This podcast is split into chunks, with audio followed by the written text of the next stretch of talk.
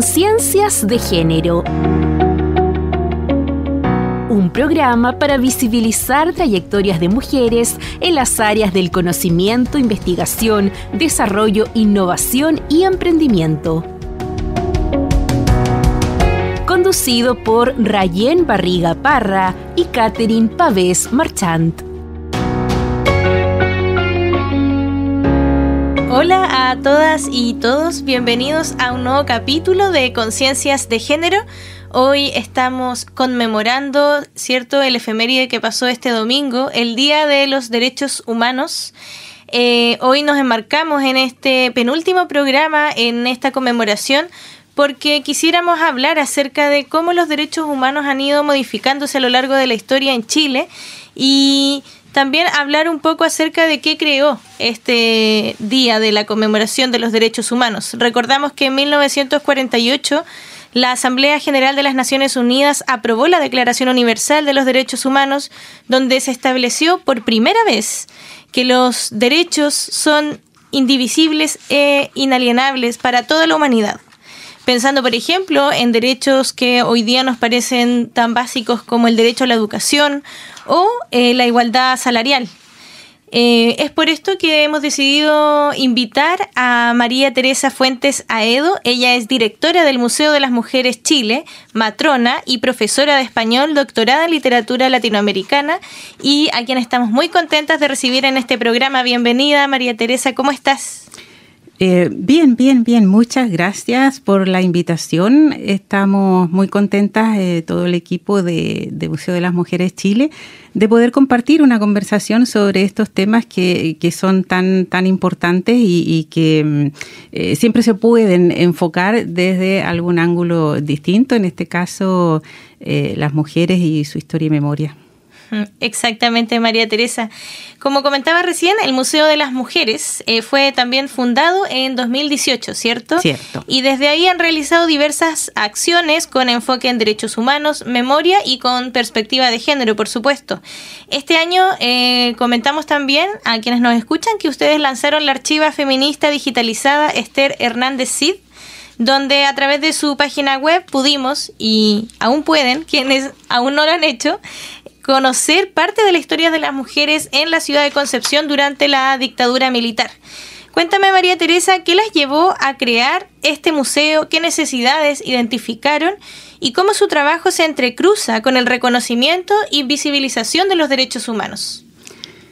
Bueno, la motivación para fundar el Museo de las Mujeres em, venía como, como, como latente, ¿no? Por, por harto tiempo atrás, en que em, varias personas estábamos investigando sobre historia de las mujeres. Nuestro museo tiene un enfoque eminentemente mm, histórico y mm, se dieron en un momento las condiciones para, para eh, concretar y conformamos un equipo multidisciplinario e intergeneracional que mm, lanzó el Museo de las Mujeres en agosto de, de 2018.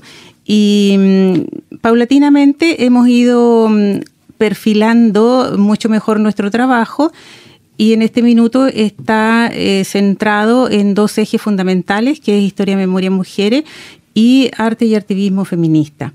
Em, quiero decir que, la necesidad que, que, nosotras percibíamos y nosotros percibíamos es esos vacíos históricos, ¿no? Dado que la historia tradicional, eh, como todo mundo sabe, digamos, sobre todo en el marco, en el gran marco de la historia de, los Estados-Nación, eh, omite, invisibiliza y, esa es una omisión estructural, digamos, no es un, accidente, eh, la historia de grupos subalternizados, en este caso de las mujeres, y, también de disidencias y otros grupos eh, minorizados, digamos, por asuntos de, clase o raza.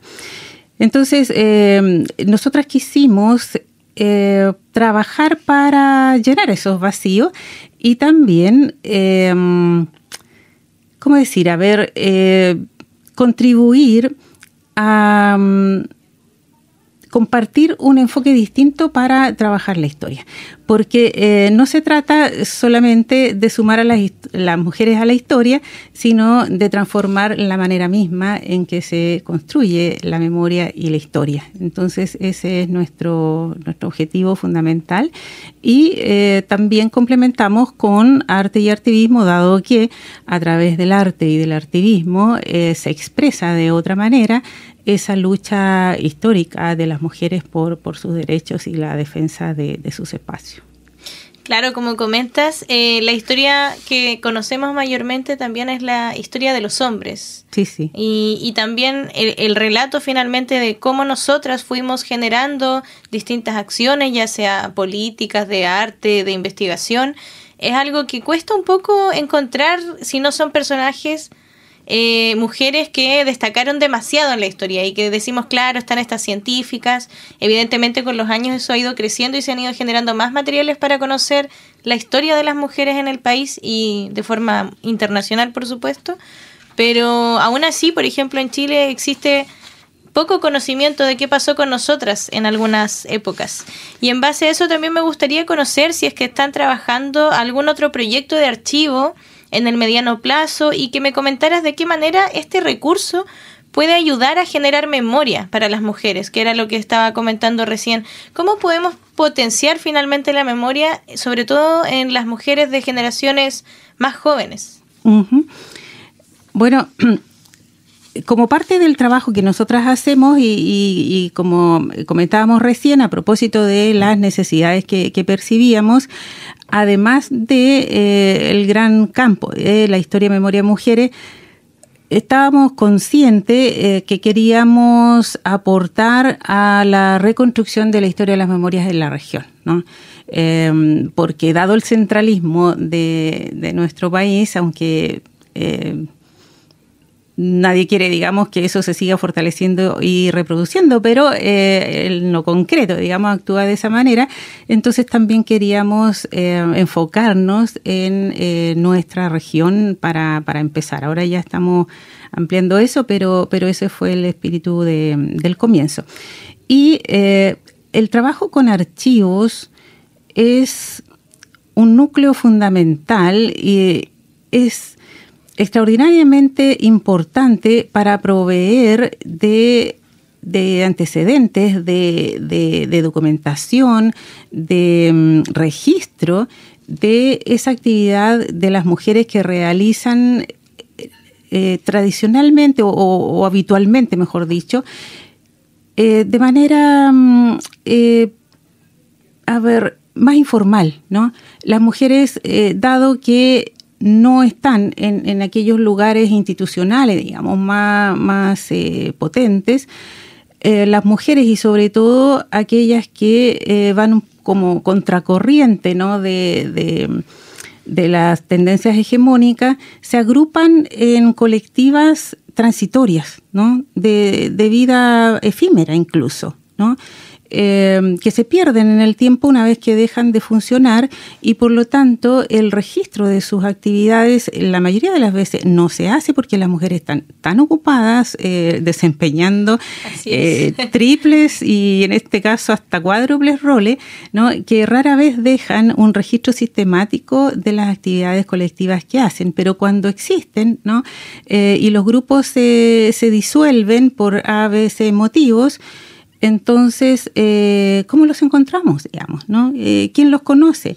¿Dónde están? Entonces, eh, como nosotras hemos pertenecido, como conté, somos un grupo intergeneracional, entonces habemos algunas más mayores, em, hemos participado de, algunos grupos en la historia del feminismo en Concepción, entonces em, nos consta, y, y así ha sido el trabajo en otros lugares del mundo igual, que esos registros quedan guardados en, los archivos personales. Em, las mujeres se llevan para la casa y guardan como tesoros muchas veces aquellos documentos, aquellos afiches, aquellos volantes, aquellos poemas, etcétera, eh, dibujos, eh, en fin, eh, una serie de, registros de, talleres, encuentros, etcétera, los guardan como sus tesoros personales y, eso es una punta por donde una puede empezar a, a identificar dónde están, etcétera. Tenemos de hecho un proyecto eh, elaborado para hacer un censo de, archivos de mujeres ah, personales y colectivos. Em, estamos trabajando para obtener financiamiento para ese proyecto y, así eh, tener un, panorama eh, más documentado ¿no? de, de, cuáles pueden ser esas fuentes de información. Y por otro lado, las fuentes de información son las personas mismas, digamos. ¿no? Las personas mismas, la, memoria eh, está también en la historia entrelazada absolutamente con la historia de, la, de las personas, de las mujeres en este caso. Entonces hemos hecho eso y así fue como pudimos eh, articular estas dos eh, eh, enfoques o, vertientes en la archiva Esther Hernández Cid, por ejemplo, em, porque es una archiva personal, pero es la archiva personal del trabajo de Esther en el Comité de Defensa de los Derechos de la Mujer en los años 81, 82 y, 83. Entonces, em, eso, eso, ¿qué implica? ¿Qué significa? ¿Qué impacto tiene? Bueno, eh, primero el reconocimiento. El reconocimiento a ese trabajo, el reconocimiento al trabajo de esa agrupación, em, la provisión de registros que nos completan los contextos históricos de la época, cuestión que es fundamental para la archivística feminista, y por otra parte, eh, difundir entre las generaciones más jóvenes, como, como tú eh, anotabas, eh, esta historia que es parte también de su historia, digamos, ¿no? Yo tuve una maestra, ¿no? Cuando estaba en la universidad y empecé a, a, involucrarme en los estudios de género y en el activismo feminista, Yvette Malverde Dieselcom, fundadora, eh, dicho sea de paso, con Patricia Pinto y, algunas otras académicas en el año 89 de un programa interdisciplinario de estudios de la mujer que fue el primero en, las universidades chilenas. Entonces, em, ella, ella eh, siempre decía, y, trabajamos juntas en un libro que quedó publicado, em, siendo yo su ayudante, eh, siempre antes hubo otras. Exacto siempre antes hubo otras que nos abrieron el camino, que eh, rompieron cercos, ¿no? que em, eh, podemos eh, recibir los legados, ¿no? tomarlos como referente, avanzar un poquitito más y siempre podemos avanzar más si tenemos conocimiento de esa historia anterior y de quienes fueron nuestras antecesoras. Entonces creo que es un aporte fundamental eh, para el presente. O sea, esa es la idea, digamos. No es solo hacer una colección que mire hacia el pasado, sino que lo hacemos desde el presente y para el futuro. Exacto. Es muy importante poder, como dices tú, tener estas referentes de, de la historia más cercana también, porque nos permite visualizarnos que nosotras también podemos hacer y podemos trabajar más y crear más y seguir finalmente fortaleciendo las generaciones futuras con la memoria. Ahora, María Teresa, nos vamos con una pausa musical y regresamos al programa. Vamos a escuchar el nuevo álbum de Mon Laferte. En especial vamos a colocar la canción Tenoch Titlan de su nuevo disco Autopoyética.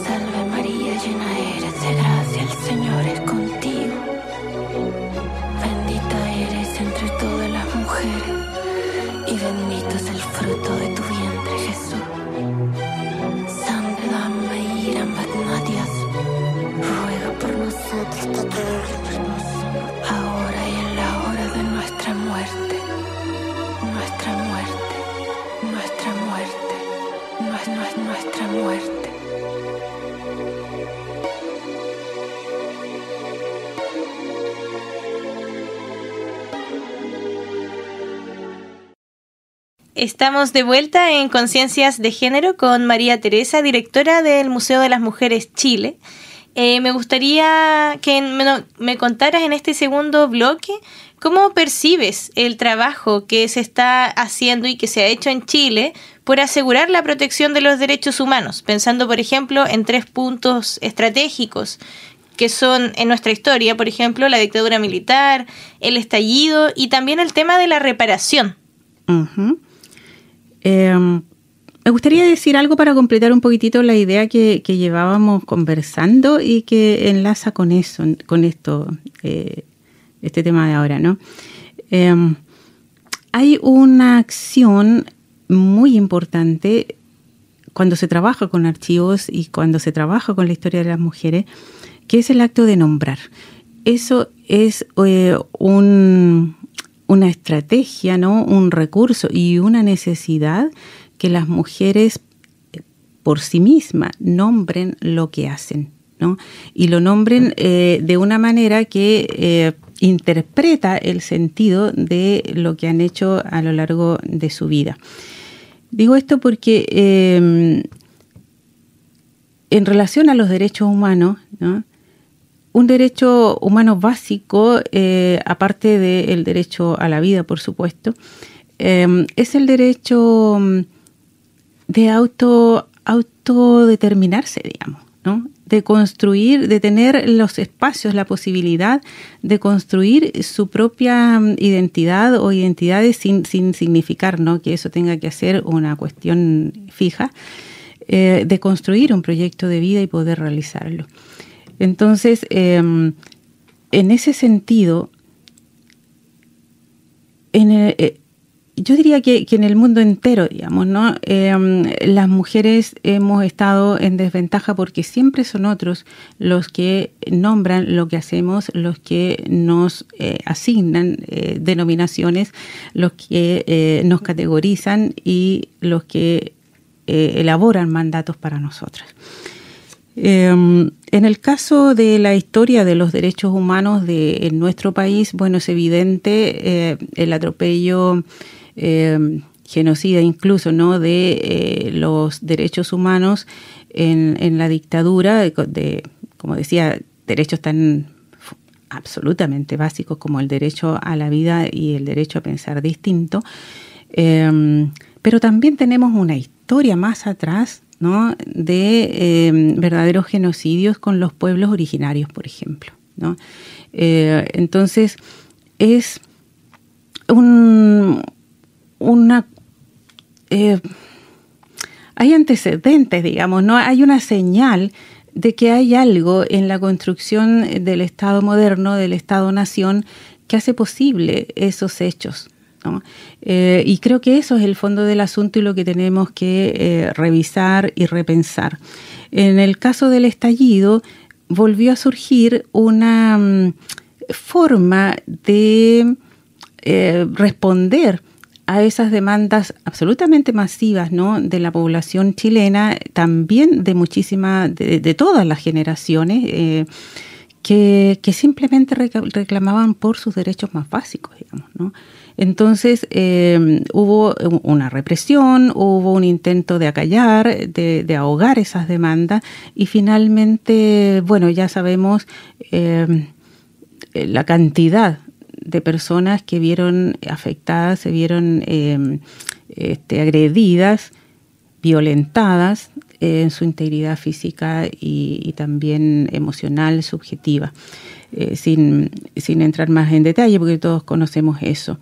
Y la reparación siempre está pendiente, la reparación siempre eh, demora, la reparación siempre se pone en cuestión.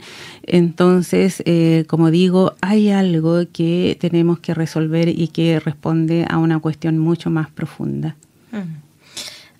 Así es, y de hecho igual avanzando un poco en la línea temporal a nivel país, me gustaría que ahora pudiésemos comentar acerca de este nuevo proceso de elecciones que tenemos dentro de bastante poco para elegir una nueva constitución. En materia de derechos hemos visto que hay diversos cambios en el texto nuevo y me gustaría que nos dieras tu opinión sobre este nuevo texto y también sobre el proceso político que estamos viviendo en este momento. Sí, em, y voy a dar nuestra opinión y también nuestra postura como Museo de las Mujeres Chile, no, no solo a nivel personal, eh, que por supuesto eh, comparto. Yo creo que acá, en, este, en estos procesos, ¿no? Y no solo en Chile, en nuestros países hermanos, nuestros países vecinos también lo hemos estado viendo. Eh, nosotros hemos participado en reuniones con este, agrupaciones de mujeres que luchan por los derechos de las mujeres en otros países, especialmente en Argentina. Y lo que vemos es que hay una tensión muy grande entre, em, entre em, la posibilidad de, que, grupos, eh, sectores en, un país determinado puedan eh, obtener respuesta a la lucha por, su, por sus derechos con estas eh, macroeconomías, con estas lógicas ¿no? de mercado que se han impuesto en el mundo entero y que son de corte neoliberal y que eh, se fundamentan en la privatización de bienes y de servicios. Entonces, en, una visión como más amplia, ese choque eh, tiene a ver, genera muchísimas complicaciones y dificultades para llevar adelante con, éxito, digamos, em, estas luchas. A veces incluso es eh, casi una lucha entre David y Goliat. Entonces, eh, las presiones de otro tipo, las presiones que comprometen ¿no? a, grandes grupos con, muchísimo poder, que concentran muchísimo poder en el mundo y en nuestros países, hacen em, incluso una, una trivialización, diría yo, de eh, una mm, propuesta sobre estos temas. En el caso de la propuesta que eh, se va a plebiscitar eh, luego, eh, no cabe duda, digamos, que estamos frente a una predominancia de esos grandes enfoques neoliberales por sobre los derechos de las personas. Y quiero hacer una sola acotación, dado que ya eh, se nos acaban los minutos, acerca de el principio de objeción de conciencia que se está instalando, consagrando y blindando, eh, que ahí hay una cuestión muy, muy, muy básica de fondo que ha pasado inadvertida, digamos. Eh, ese, la objeción de conciencia eh, que existe en, en, todos los países del mundo prácticamente apunta a una a situaciones muy, muy excepcionales, ¿no? En que las constituciones autorizan a no cumplir la ley a una persona, ¿no? Pero eso frente a la ley, es decir, frente al Estado. Esta eh, concepción que está eh, en la base de esta propuesta es eh, otra cosa, es la contraposición, el enfrentamiento, diré, ¿no? de un derecho particular a otro derecho particular. Es decir, un particular impide que una persona particular tenga acceso a su derecho. Y eso es terrible. Eso permitirá, permitiría, ¿no? la negación de derechos de distinto tipo, de salud, de educación, de mm, eh, previsión, de cuidados, de acceso incluso a eh, defensas legales, en fin, eh, es larga la, enumeración, ¿no? Mm. de muchísimas, muchísimas personas y precisamente los grupos que están más vulnerabilizados. Muchas gracias, María Teresa, por contarnos tu opinión sobre este proceso político y también la visión finalmente de derechos humanos que nos puedes entregar también, que es muy enriquecedora desde el Museo de las Mujeres. Ahora ya va quedando menos días para que nos acerquemos a ese momento país que sin embargo, que sin duda va a removernos como ciudadanía, yo pienso. Sí, sí. Nosotros eh, también tenemos una campaña en Instagram, ¿no? Con eh, más detalle de nuestros fundamentos para optar por la posición en contra, sí. Museo de las Mujeres Chile en, en Instagram, por si quieren buscarlo. Y bueno, te agradecemos por ser parte de este penúltimo programa donde de verdad que estamos muy agradecidas de poder reflexionar. Creo que es muy importante, sobre todo en estas temáticas a nivel nacional, que hoy en día también están removiendo a la población. Así que nuevamente muchas gracias María Teresa por ser parte de Conciencias de Género. Muchas gracias a ustedes, muchas gracias. A quienes nos escuchan, les recordamos que este capítulo es realizado por la Dirección de Equidad de Género y Diversidad Sexual y el proyecto Ines Género UDEC. Nos escuchamos en un nuevo programa y que tengan muy buena tarde. Soy Rayén Barriga Parra y fue un gusto estar con ustedes. Conciencias de Género un programa para visibilizar trayectorias de mujeres en las áreas del conocimiento, investigación, desarrollo, innovación y emprendimiento. Conducido por Rayen Barriga Parra y Catherine Pavés Marchant.